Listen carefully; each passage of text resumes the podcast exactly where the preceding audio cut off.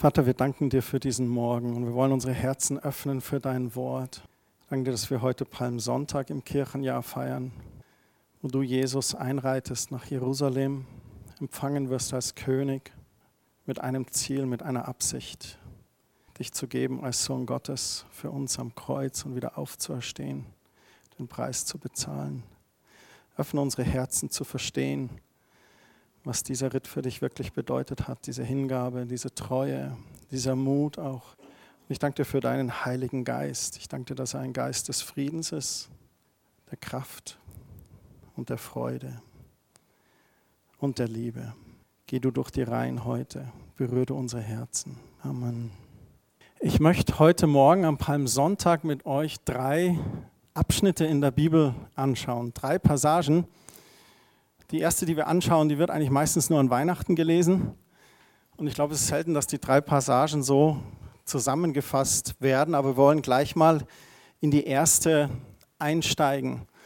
Und das Thema heute Morgen ist, der Geist des Herrn ist auf mir. Deswegen auch dieses Bild von der Taube, die den Heiligen Geist, den Geist Gottes, die Kraft Gottes, die Befähigung Gottes, die Salbung Gottes symbolisiert. Und ich lese vor aus Jesaja Kapitel 9, die Verse 5 und 6. Und nein, ihr seid nicht falsch, es ist kein Weihnachtsgottesdienst oder Adventgottesdienst. Man kann das auch unterm Jahr vorlesen.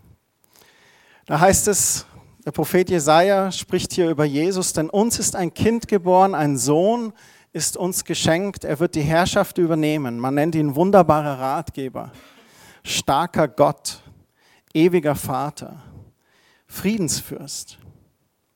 Im Vers 6 heißt es weiter, er wird seine Herrschaft weit ausdehnen und dauerhaften Frieden bringen. Wie sein Vorfahre David herrscht er über das Reich, festigt und stützt es, denn er regiert bis in alle Ewigkeit mit Recht und Gerechtigkeit. Und der Herr, der allmächtige Gott, sorgt dafür, er verfolgt beharrlich sein Ziel. Gott der Vater hat dafür gesorgt, dass Jesus sein Ziel erreicht. wir haben gerade das letzte Lied, dieses wunderschöne Lied, gesungen, wo wir auch diese Worte ausgesprochen haben in unserem Gesang. Wunderbarer Ratgeber, starker Gott, ewiger Vater und auch Friedensfürst.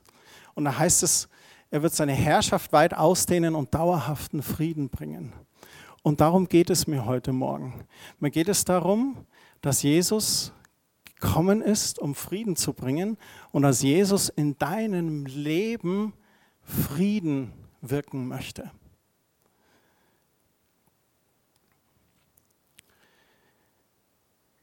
Das jüdische Volk, das glaubte den Prophetien der alten Schriften, dass eines Tages der Messias, das heißt der Gesalbte, kommen würde.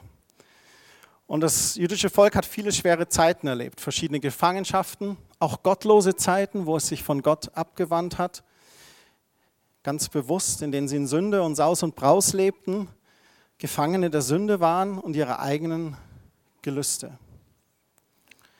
Und früher im Alten Bund, da wurden Könige, Priester und auch Propheten gesalbt als Zeichen für den göttlichen Auftrag, für die von Gott gegebene Vollmacht. Und eines Tages sollte aber der Gesalbte kommen, der Messias, der Erlöser, auf den das Volk warten sollte, den sie erwarten sollte. Ein königlicher Messias, so einer wie David, der das Volk befreien würde und gerecht regieren würde. Die meisten von uns kennen das Leben von David. Wir wissen, dass David auch nicht perfekt war, aber er war ein guter König. Und dem jüdischen Volk war der David so ein Vorbild. Das war der Held in der Geschichte. Und das ist das, was Bismarck für die Sozialversicherung war, das war David fürs jüdische Volk. Und den haben sie erwartet. Und es gab ja sogar die Verheißung, man kann es im 2. Samuel nachlesen, im Lukas 1 heißt es auch nochmal, dass Davids Geschlecht für immer bestehen würde. Und wir haben oben auch gelesen, wie sein Vorfahre David herrschte über das Reich. Und so einen hat das Volk erwartet. Einen Erlöser. Der König sollte kommen. Doch der König Jesus, der baut sein Reich nicht mit Steinen von dieser Welt, sondern vielmehr mit lebendigen Steinen. Mit Menschen. Und das jüdische Erfolg erwartete einen Befreier, der vielleicht die römischen Unterdrücker aus Israel vertreiben würde und das Reich Gottes durch militärische Mittel aufrichtet, so wie David vielleicht. Doch lasst uns mal sehen, wie Jesus kam und von welchem Reich er sprach. Und es führt uns zu der zweiten Stelle und wir gehen ins Neue Testament in Lukas Kapitel 4. Die Situation ist folgende, dass Jesus circa 30 Jahre alt ist. Er hat, man kann davon ausgehen, dass er dasselbe wie sein Vater Zimmermann gearbeitet hat.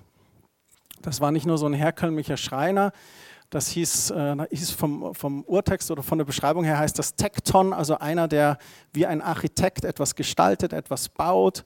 Also auch ähm, ein Dachstuhl und dergleichen, also nicht nur Tische und Stühle oder dergleichen. Und dass er das gearbeitet hat. Dann war er so circa 30 Jahre alt und dann gab es Johannes den Täufer, der in der Wüste auch gelebt hat, der in einfache Kleidung war. Das heißt in der Schrift, dass er sich von Honig und Heuschrecken ernährt hat.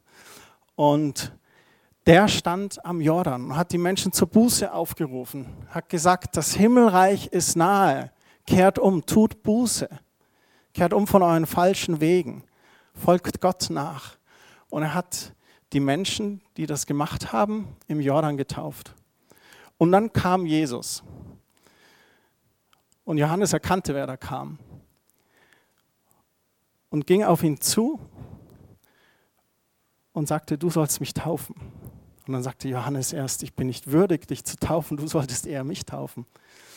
Er sagte, nein, du taufst mich. Und dann tauft er Jesus im Jordan.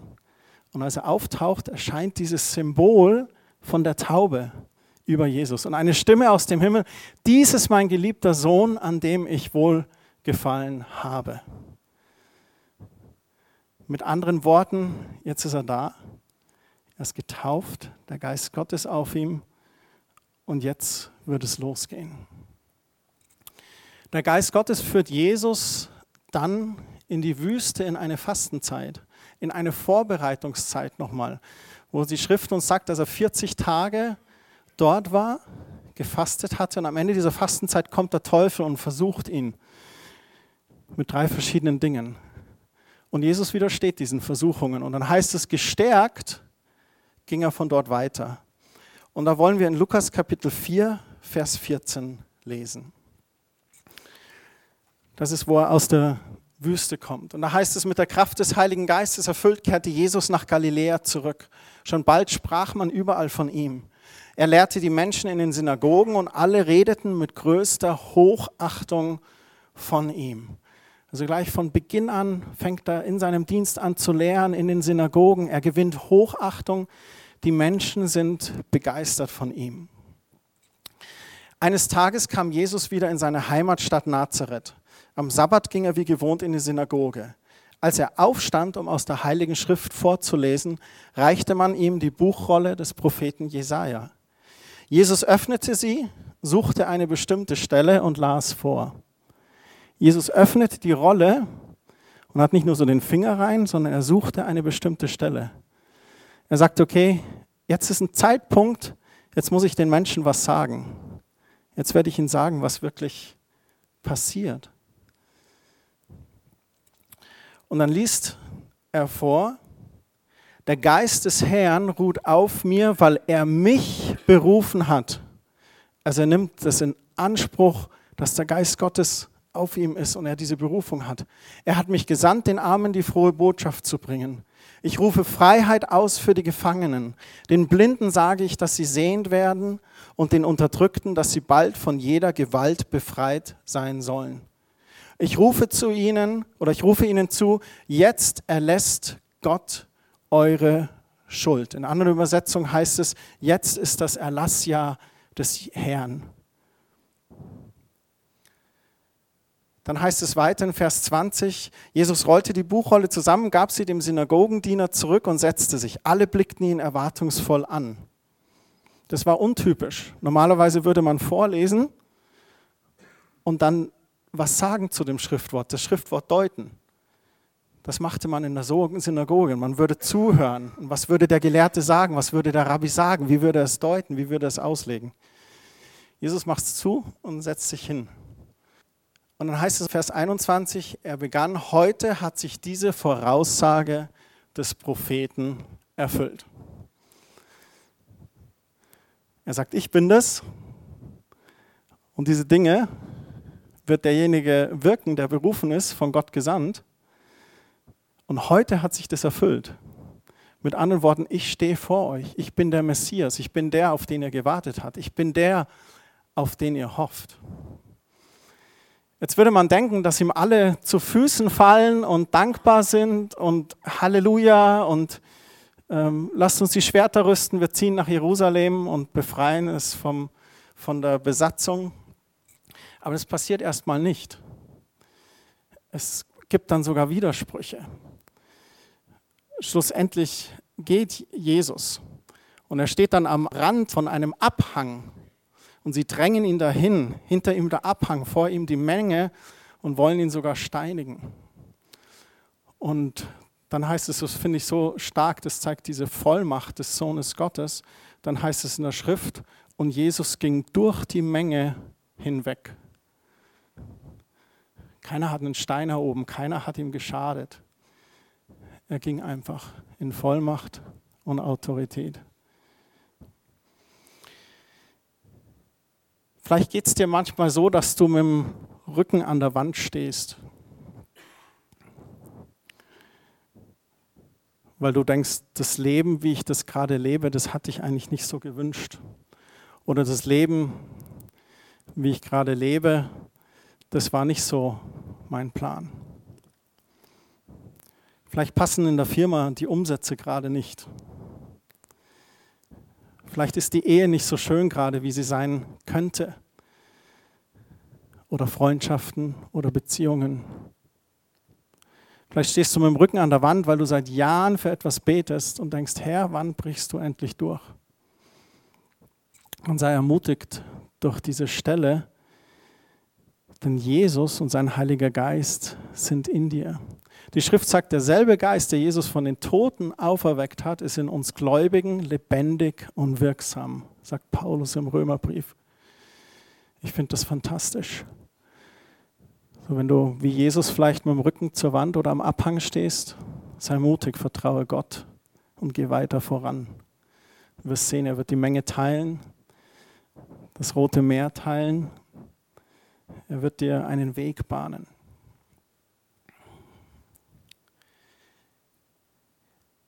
Dieses Lukas 4, Vers 18, lasst uns das ganz kurz anschauen. Der Geist des Herrn ruht auf mir, weil er mich berufen hat. Ich habe schon gesagt, Jesus ist der Messias, der Berufene, der von Gott Gesalbte. Endlich hat das Warten ein Ende. Endlich ist er da. Und er nimmt es für sich in Anspruch. Er sagt, ich bin es, der Berufene. Er hat mich gesandt, den Armen die frohe Botschaft zu bringen. Er sagt hier gleich, für welche soziale Schicht er auch da ist, für wen er kommt. Aber ich glaube, da steckt noch mehr drin. Einmal steckt drin, er kommt mit einer frohen Botschaft. Also kein neues Joch, keine neue Unterdrückung, keine Besatzungsmacht, keine neuen religiösen Regeln, was du zu tun und zu lassen hast. Nein, eine frohe Botschaft. Und ich glaube, dieses den Armen die frohe Botschaft zu bringen, ich glaube, damit ist nicht nur gemeint denen, die kein Geld haben oder denen es an Geld mangelt. Weil dann würde man ja davon ausschließen, dass das würde ja heißen, ja, als Reicher liebt dich Jesus nicht. Aber das stimmt nicht. Ich glaube, damit ist mit Armen ist gemeint, dass man versucht nicht selber alles im Griff zu haben, nicht selber zu raffen und sagt, mein Haus, mein Auto, meine Familie, mein Pferd, ich habe alles im Griff, sondern arm bedeutet auch Dinge loszulassen, abzugeben. Selig sind die geistlich Armen. Damit ist gemeint, dass es nicht auf unserem eigenen Mist gewachsen ist oder auf den eigenen Errungenschaften oder auf unserer eigenen Stärke, sondern dieses Loslassen und Gott Gott sein lassen. Er ist gesandt, den Armen die frohe Botschaft zu bringen. Und dann finde ich fantastisch, ich rufe Freiheit aus für die Gefangenen. Das bedeutet, Fesseln zu lösen. Aber welche Fesseln, welche Gefangenschaft will er da beenden? Paulus schreibt im Römerbrief 7, früher war ich Gefangener der Sünde. Diese Gefangenschaft möchte Jesus befreien und hat er auch getan durch sein Blutvergießen am Kreuz. Paulus sagt dann weiter, aber jetzt bin ich frei durch Christus. Diese Gefangenschaft, diese Fesseln möchte er lösen. Aber noch mehr möchte er lösen. Auch Dinge, in denen wir gefangen sind. Vielleicht eine schlechte Charaktereigenschaft, die, die uns äh, nervt, wo man endlich frei sein möchte. Und wo Gott wie bei einer Zwiebel, ich nutze diesen Begriff von der Kerstin, wir haben die Woche drüber geredet, Stück für Stück, Haut für Haut das runternimmt und umformt und ändert. Vielleicht eine Sucht, wo du schon öfters versucht hast aufzuhören. Auch diese Gefangenschaft, diese Fesseln, die möchte er lösen, da möchte er uns frei machen. Den Blinden sage ich, dass sie sehend werden. Nicht nur öffnet er die natürlichen Augen, er öffnet uns auch die Augen unseres Herzens. Der Paulus betet das im Epheser Kapitel 1. Er öffne euch die Augen, damit ihr seht, wozu ihr berufen seid, worauf ihr hoffen könnt und welch unvorstellbar reiches Erbe auf alle wartet, die zu Gott gehören. Ich glaube, das ist eine lebenslange Reise, wo Gott uns die geistlichen Augen öffnet, um zu sehen, was uns wirklich alles geschenkt ist, wozu wir berufen sind, was er alles für uns hat. Und den Unterdrückten, dass sie bald von jeder Gewalt befreit sein sollen. Was unterdrückt uns manchmal? Sünde versucht uns zu unterdrücken. Angst, dass wir es nicht schaffen. Einsamkeit, Minderwertigkeit, da wo uns Dinge versuchen zu unterdrücken, da befreit er uns aus dieser Gewalt. Ich habe schon gesagt, die Sünde, die wird getilgt durch das Blut Jesu und Vergebung geschenkt diese unverdiente Gunst Gottes, das Geschenk der Gnade Gottes. Du bist begnadigt von Gott. Gott hält dir deine Sünde nicht mehr vor. Der Schuldschein ist ausgelöscht. Dort, wo Angst ist, möchte er uns seinen Frieden schenken. Unsere Angst, unsere Sorge sollen wir auf ihn werfen. Es ist im Philipperbrief. Und der Friede Gottes, der allen Verstand übersteigt, wird eure Gedanken und eure Herzen bewahren.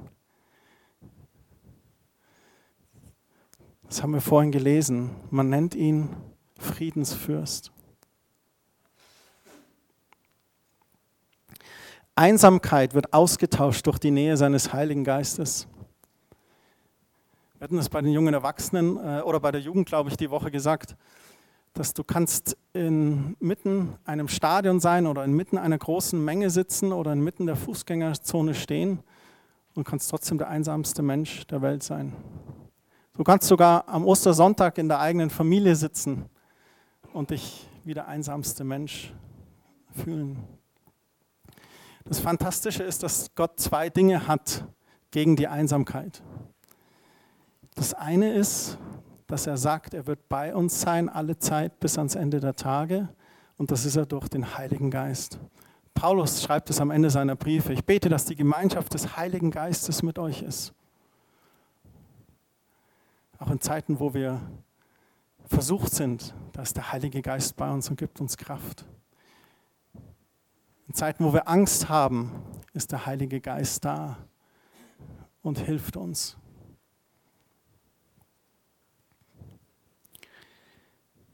Und das Zweite, was er gibt, ist die Gemeinschaft der Heiligen. Das finde ich so schön. Wir sind ja alle in diesen Leib Christi reingeboren, in die Familie Gottes. Und es ist ganz interessant, es ist wie bei jeder anderen Familie. Du hast so ein paar Onkel und Tanten, mit denen kommst du super zurecht und ein paar andere gar nicht. Das ist aber ganz normal. Das ist auch im Leib Christi so. Aber trotzdem ist es eine fantastische Gemeinschaft. Und durch das Wunder der Liebe Gottes schaffst du es, miteinander zu leben, einander anzunehmen, einander mit den Augen Gottes zu sehen.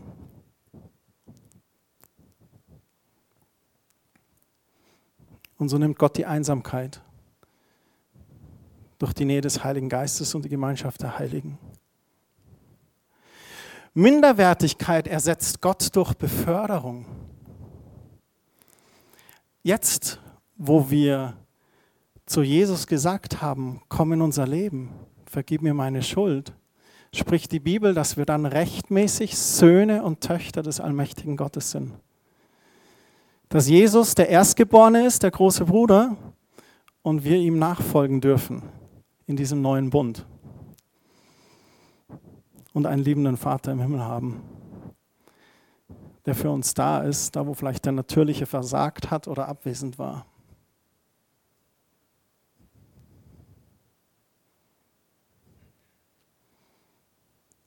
Die Bibel sagt, wir sind ein königliches Priestertum. Wer war im Alten Testament gesalbt? Könige, Priester, Propheten. Ein königliches Priestertum und Erbe aller göttlichen Verheißungen. Also besser kann es eigentlich gar nicht mehr kommen, oder? Und es liegt an uns, uns zu sehen in diesem Stand. Ich habe mein Leben lang viel mit Minderwertigkeit gekämpft, mich ständig verglichen. Und ich bin immer noch auf der Reise, mich zu sehen als Sohn Gottes. Meine Mitgeschwister als Söhne und Töchter des Allmächtigen zu sehen, einander zu respektieren, zu schätzen, zu ehren. Eine königliche Priesterschaft.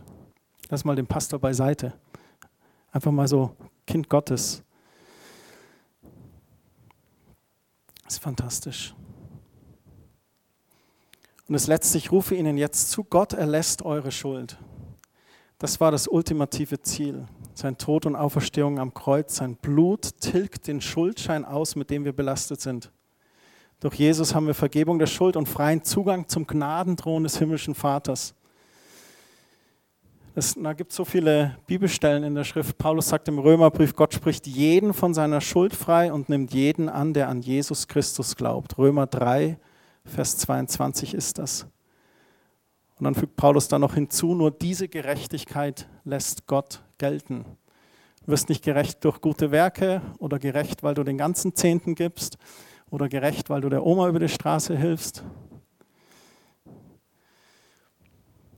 Gott spricht jeden von seiner Schuld frei, nimmt jeden an, der an Jesus Christus glaubt. Jesus kam als Messias, der von Gott berufene Gesalbte und als König. Und wir wollen uns jetzt diese Stelle anschauen, die den Palmsonntag auch bezeichnet. Das ist die dritte Stelle und letzte Stelle für heute Morgen in Lukas Kapitel 19 in Vers 28. Da wird beschrieben, wie Jesus nach Jerusalem kommt. Und ich habe mir heute Morgen mal vorgestellt, auch wie das denn wäre, wenn wir auch so einen Erlöser erwarten. Nehmen wir mal das Beispiel der Regierungsbildung. Da hätte sich doch jeder vielleicht so eine Messias gewünscht, oder? Ist eben ein bisschen verrückt, was da politisch abgeht, weltweit auch. Und dann dachte ich heute Morgen auch an das Volk in Syrien, wo es mir echt das Herz zerreißt. Wie ungerecht. Wie sehr müssen die sich sehnen nach einem Erlöser. Und ganz viele der obersten Mächtigen in der Welt tun nichts. Schauen eher zu, trauen sich nicht einzumischen. Es sind so viele Konflikte und Verzwickungen wegen irgendwelchen Länderbündnissen, wegen irgendwelchen anderen Dingen, wo Staatsoberhäupter Angst haben, Entscheidungen zu treffen, weil sie Angst haben, dass dann der Strom abgedreht wird oder das Öl nicht mehr kommt oder aus sonst irgendwelchen Sanktionen. So weit sind wir schon. Das ist traurig. Ich weiß, es ist kompliziert und es gibt keine einfachen Lösungen. Aber nicht zu handeln ist keine Lösung. Wie sehr sehnen die sich nach einem Erlöser? Wie viele sind geflohen in den letzten Jahren, weil sie sich nach Erlösung gesehnt haben? Ich weiß, auch das Thema ist kompliziert und nicht einfach zu beantworten oder zu handeln. Und dieselbe Sehnsucht hatte das jüdische Volk. Und hier in Lukas 19, Vers 28,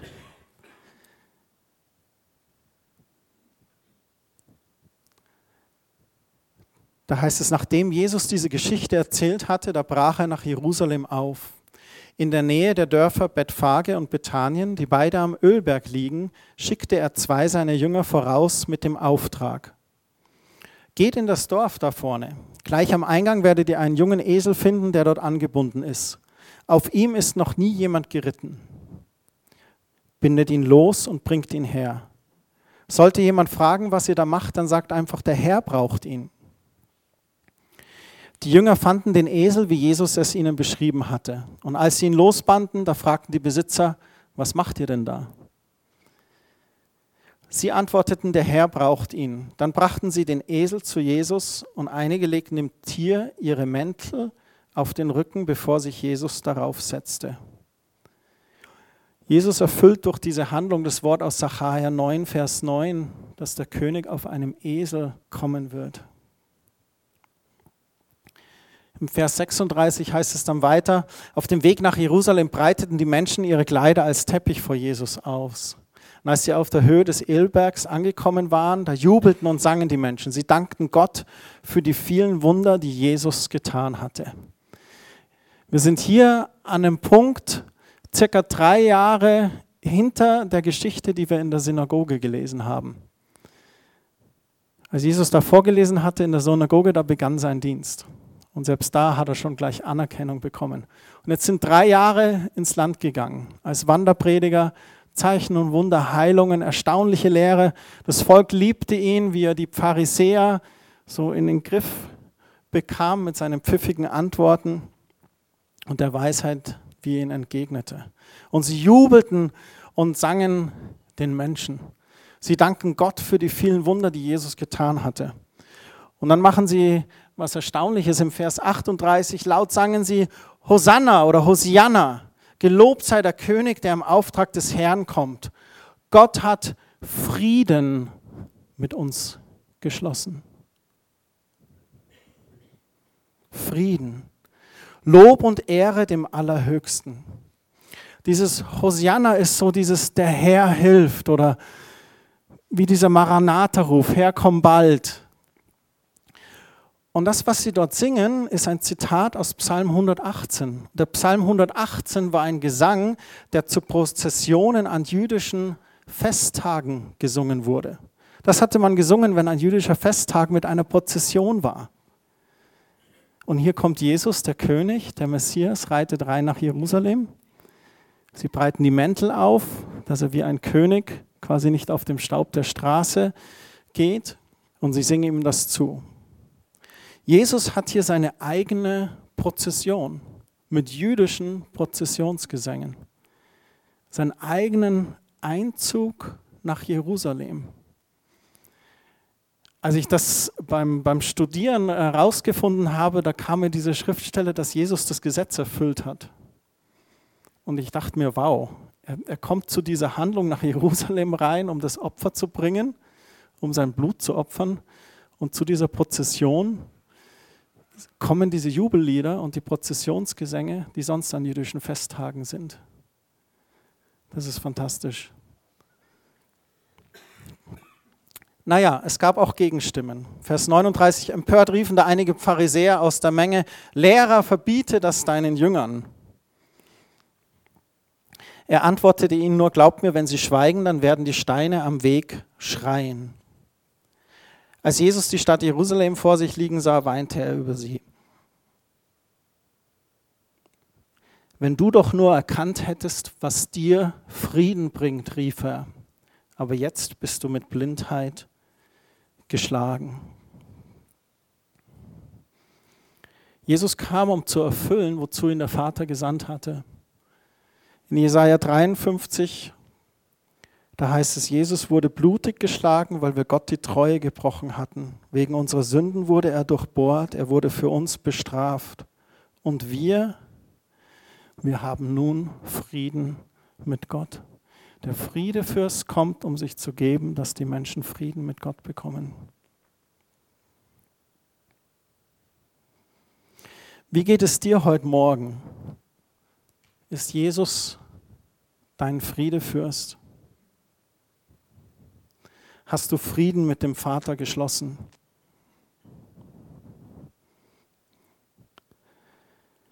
Oder bist du vielleicht gerade auch im Zwist mit dem Vater, weil Zweifel an dir nagen? Das ist kein Problem. Der Vater hat kein Problem mit Zweifeln. Er wünscht sich nur, dass du zu ihm kommst mit deinen Zweifeln. Da können wir ganz ehrlich mit ihm sein. Gott, ich verstehe das gerade nicht. Hilf mir zu verstehen.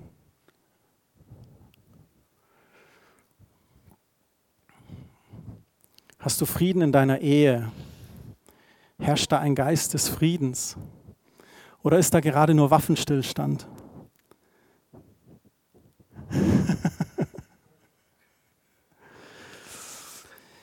Vielleicht ist sogar Krieg. Das täte mir sehr leid. Das ist nicht notwendig.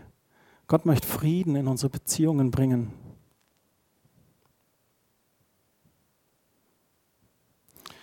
Und ein Gedanke noch, bist du Friedensträger oder eher so Krawallbursche?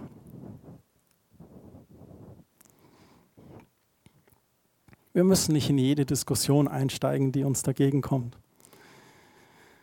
Oder für jede Ungerechtigkeit aufstehen. Ja, wir sollten gegen Ungerechtigkeit aufstehen. Aber wir können auch manchmal nicht derjenige sein, der noch, wie sagt man,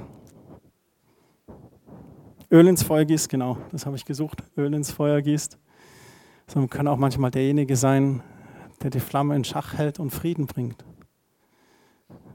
Kein verheerenden Steppenbrand, sondern ein angenehmes Feuer, das Licht und Wärme bringt, das Lösung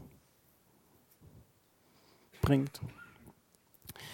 Ich hatte viele Situationen in meinem Leben, wo ich dankbar war, dass Gott mir Frieden geschenkt hat. Eine Situation war, als ich mit meinem Schwiegervater in Spee in England in einem Pub saß und wir dort waren, um Bier zu trinken und ich mit zitternder Stimme ihm gesagt habe, dass ich gerne seine Tochter heiraten würde. Natürlich war die erste Frage, wie willst du denn eine Familie ernähren? ich habe Frieden gehabt. Gott sei Dank Ruhe, trotz zitternder Stimme innere Ruhe. Er hat Ja gesagt. Und andere Situationen. Davor war eine Zeit, da war ich in der Bibelschule im zweiten Jahr. Und dann kam der Einberufungsbefehl zum 1. Januar. Absolute Frechheit. Mitten drin im zweiten Bibelschuljahr. Und dann musste ich dahin am 1. Januar. Wir haben noch gebetet und Einspruch eingelegt und so. Und da war gar keine Chance. Ich weiß noch, Kerstin hat mich begleitet, wo wir hin sind. Und ich bin echt, ähm, da war ich unruhig. Da hätte ich mir mehr Frieden gewünscht. Und bin da reingegangen in dieses Jahr. Aber das Jahr war auch gut. Im Nachhinein habe ich Gottes Plan erkannt. Zwei Wochen später haben sie gefragt, möchtest du Hilfsausbilder werden? Und ich durfte ganz, ganz viel lernen dort. War fantastisch. War eins der herausforderndsten, aber auch der besten Jahre. Und wenn du nach einem Jahr 40 Liegestütze am Stück schaffst, ist auch gut. Jetzt bin ich wieder bei vier. Aber so gab es viele Situationen. Der Tag, als ich das erste Kind in meiner Hand hielt, Rebecca, war super. Ein, äh, ein Tag der Emotionen und der Freuden und, und trotzdem, okay, jetzt sind wir zu dritt. Wie machen wir das? Und Gott schenkt Frieden. Er führt und leitet. In Jesaja 26, Vers 3, da heißt es: Herr, du gibst Frieden dem, der sich fest an dich hält und dir allein vertraut. Herr, du gibst Frieden dem, der sich fest an dich hält und dir allein vertraut. Jesaja 26, Vers 3. Der Geist des Herrn ist auf mir, um Sünde zu tilgen, durch mein Blut und Vergebung zu schenken, um Einsamkeit auszutauschen durch die Nähe des Heiligen Geistes und die Gemeinschaft der Heiligen, um Minderwertigkeit zu ersetzen durch Beförderung zu rechtmäßigen Söhnen und Töchtern Gottes, einem königlichen Priestertum, durch das wir Erbe aller göttlichen Verheißungen sind. Und Angst ersetzt er durch Frieden und Hoffnung und Zuversicht auf ihn. Der König kommt. Er schenkt dir Frieden und noch so viel mehr. Öffne dein Herz. Beuge die Knie. Lass Jesus regieren in deinem Herzen. Mir kam der Gedanke vorhin, Christian gesagt hat, wir sind Friedensstifter. Ähm, ich würde ganz gern, bevor dem Abendmahl, dass wir also wirklich reflektieren in uns, bin ich ein Friedensstifter, weil ich wirklich Frieden suche gemäß Gottes Wille, oder ist es Feigheit oder Angst, die ich umdecke mit der Name Friede, weil ich etwas nicht ansprechen möchte, der Wellen schlagen würde? Die eigentlich eine Konsequenz mit sich bringt, wo ich dazu Angst habe. Und ich nenne es Frieden, weil das ruhige ist und ich muss dann nichts tun. Und es ist nur so den Eindruck, bitte such Gott darüber, bist du wirklich eine Friedensstifter oder bist du teils feige oder hast diese Angst, Sachen anzusprechen, jemand gegenüber, weil du weißt, es könnte Konsequenzen mit sich bringen. Ich möchte ein einfaches Bußgebet sprechen. Wenn ihr möchtet, könnt ihr das nachbeten. Herr Jesus, ich danke dir, dass du in diese Welt gekommen bist. Jesus, ich danke dir, dass du in diese Welt gekommen bist. Dass du nach Jerusalem gegangen bist, um dein Opfer zu bringen. Dass du nach Jerusalem gegangen bist, um dein Opfer zu bringen. Du hast dein Blut vergossen zur Vergebung unserer Schuld. Dein Blut vergossen zur Vergebung unserer Schuld. Und ich bitte dich um Vergebung, wo ich gesündigt habe. Ich bitte dich um Vergebung, wo ich gesündigt habe. Ich danke dir, dass dein Blut mich reinwäscht. Ich danke dir, dass mein Blut mich reinwäscht. Und dass ich rechtmäßiger Sohn oder Tochter Gottes bin dass ich rechtmäßiger Sohn Gottes bin. Ich danke dir dafür, Jesus. Ich danke dir dafür, Jesus. Amen. Amen.